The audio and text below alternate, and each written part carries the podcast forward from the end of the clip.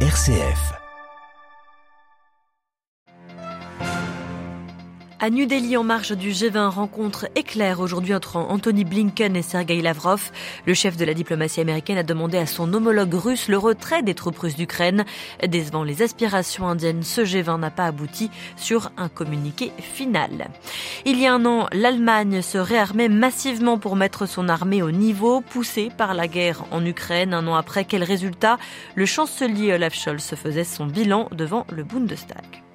Nous prions le Seigneur pour la paix et la justice dans notre chère Terre Sainte, la tristesse des églises de Jérusalem, des patriarches après l'assaut de Colons ou Ouara dimanche dernier en Cisjordanie. Depuis, les Palestiniens organisent leur protection. Et puis enfin dans ce journal, comment est perçue la visite du président français en Afrique centrale?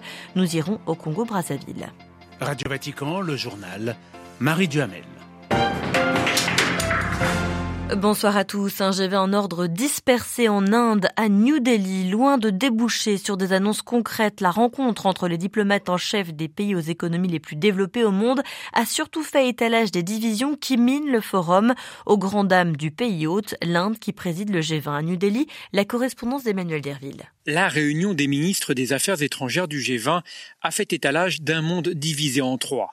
Les pays occidentaux, États-Unis en tête, ont poussé pour que le forum presse la Russie de se retirer d'Ukraine.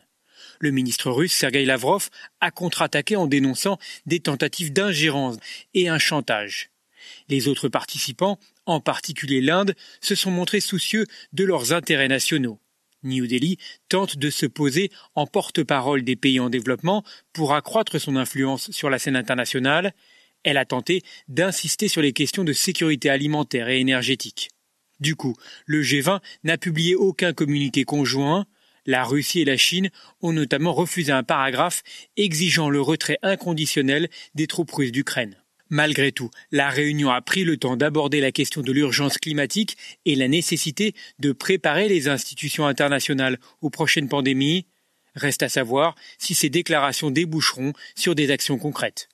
New Delhi, Emmanuel Derville pour Radio Vatican. Et concernant l'environnement, et puisque nous sommes en Asie, soulignons qu'un pétrolier transportant à son bord 800 000 litres de mazout a fait naufrage, laissant échapper une partie de sa cargaison. Une marée noire qui atteint les côtes de la province centrale des Philippines d'Iloyo. Le pays est déjà mobilisé pour nettoyer le littoral et estimer les dégâts sur les fonds marins.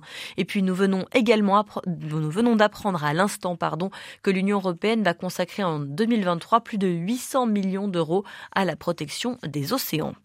Retour sur le conflit ukrainien. Le président russe dénonce aujourd'hui une attaque terroriste. Moscou a fait état d'une incursion de saboteurs ukrainiens dans une région du sud-ouest du pays, près de la frontière. Selon les Russes, un civil a été tué. L'Ukraine dément. L'Ukraine qui recevra le soutien durable de ses alliés. L'Allemagne promet en outre aujourd'hui qu'elle poursuivra sa production d'armes.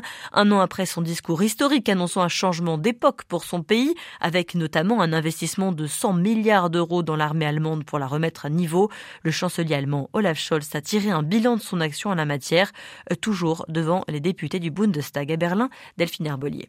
Olaf Scholz en est convaincu, la Russie n'est pas prête à des négociations qui aboutiraient à une paix juste pour l'Ukraine. Le chancelier a répondu à ceux qui lui demandent de stopper les livraisons d'armes et de lancer une initiative de paix.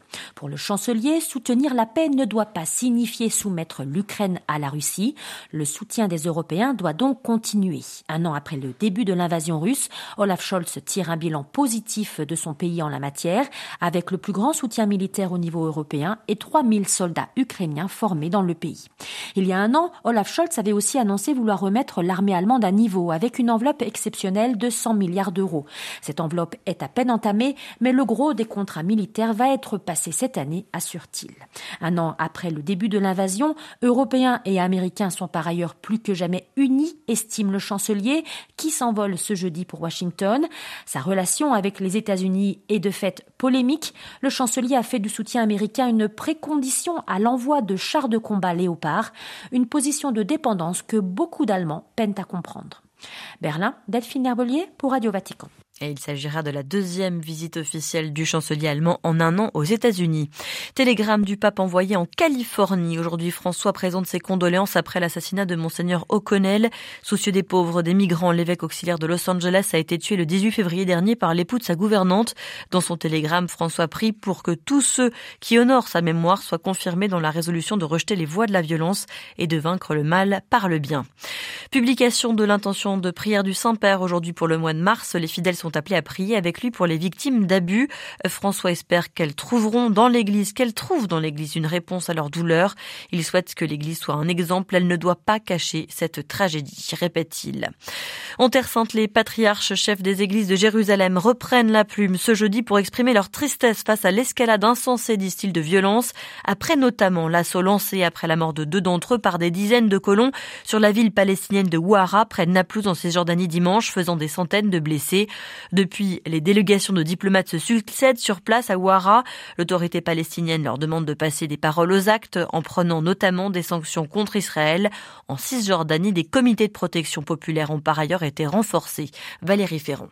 Si les violences des colons israéliens contre les populations palestiniennes, en particulier dans les zones rurales, ne sont pas un fait nouveau, les attaques de dimanche dernier contre les villages au sud de Naplouse ont donné un cruel aperçu du danger qu'ils représentaient. Plusieurs centaines d'entre eux ont pendant des heures attaqué des familles et mis le feu à leurs maisons, magasins, voitures sous protection de l'armée. Soldats et colons ont également ouvert le feu tuant un homme de 37 ans. La direction palestinienne a de nouveau appelé cette semaine les Nations Unies à mettre sur pied un mécanisme de protection du peuple palestinien face à ces violences, qualifiées de pogrom par plusieurs députés israéliens. Le premier ministre palestinien Mohamed Shtayi s'est rendu hier, mercredi, dans le village de Houara, particulièrement visé par ces attaques, promettant de renforcer la résilience des populations partout où cela sera possible. Il a appelé à la formation de comités de défense dans chaque localité. L'autorité nationale palestinienne veut ainsi renforcer la résistance populaire tout en dénonçant l'inertie de la communauté internationale qui est vue comme une des causes profondes de cette intensification de la violence des colons. Jérusalem, Valérie Ferron, Radio Vatican.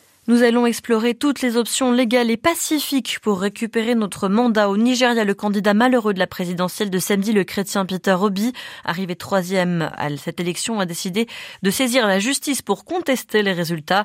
Et ces derniers ont donné vainqueur Bola Tinumbu du parti au pouvoir hier. Au premier jour de sa tournée en Afrique centrale, Emmanuel Macron proclame de Libreville la fin de la France-Afrique, se refusant à toute ingérence. Le président français a affirmé que Paris est désormais un interlocuteur neutre sur le continent, mais au Gabon où il se trouve comme dans les deux Congos où il se rendra, on est loin semble-t-il d'entendre ce message. À Brazzaville, Albert Mianzukuta. La tournée de M. Emmanuel Macron en Afrique centrale marque une rupture avec un passé pas trop lointain. Certes, la chaleur des foules est toujours là, les symboles de l'amitié séculaire toujours présents dans les gestes officiels, mais on voit bien que quelque part quelque chose a changé. Plus question de foules alignées, dansant au soleil, hurlant des slogans d'accueil. Même quand elles y sont d'ailleurs, ce n'est jamais sans trouver tout près une opposition politique prête à dénoncer au Gabon, le tempisme de cette visite à l'approche de présidentielle chahuité ou en République démocratique du Congo qui s'approche elle aussi d'élections cruciales en décembre. Cette tournée intervient dans un air de désamour de la France dans certains pays. À Kinshasa, des échauffourées ont eu lieu devant l'ambassade de France, alors que dans les rues de Brazzaville, dans l'autre Congo, l'opinion continue de s'interroger sur les raisons d'une visite d'à peine cinq heures. Brazzaville, Albert Miazokuta, Radio Vatican. Au Gabon, le président Macron a participé à un sommet pour la préservation des forêts tropicales aujourd'hui co-organisé par Paris et Libreville. Il y a répété sa volonté de bâtir, un partenariat équilibré, de porter des causes communes avec les pays africains sur le climat, la biodiversité notamment. 24 jours d'affrontement au Somaliland entre milices loyales à Mogadiscio et forces indépendantistes. Au moins 210 civils ont été tués dans la ville de Lassanode, ancien territoire britannique. Le Somaliland a déclaré son indépendance de la, de la Somalie en 1940. 91, un acte non reconnu par la communauté internationale. En Éthiopie, pour la première fois en deux ans depuis en fait la guerre qui a opposé le gouvernement fédéral et les séparatistes du Tigré, le patriarche orthodoxe Aboun Mathias Ier s'est rendu à Mekele, la capitale tigréenne, aujourd'hui pour prendre part à des funérailles du directeur du séminaire local. Et puis enfin, signalons qu'au Nicaragua, le président Daniel Ortega a interdit les processions de Pâques, décision du régime, un nouveau coup dur pour le catholicisme dans un contexte de persécution avec notamment la condamnation à 26 ans de prison de l'évêque Rolando Alvarez.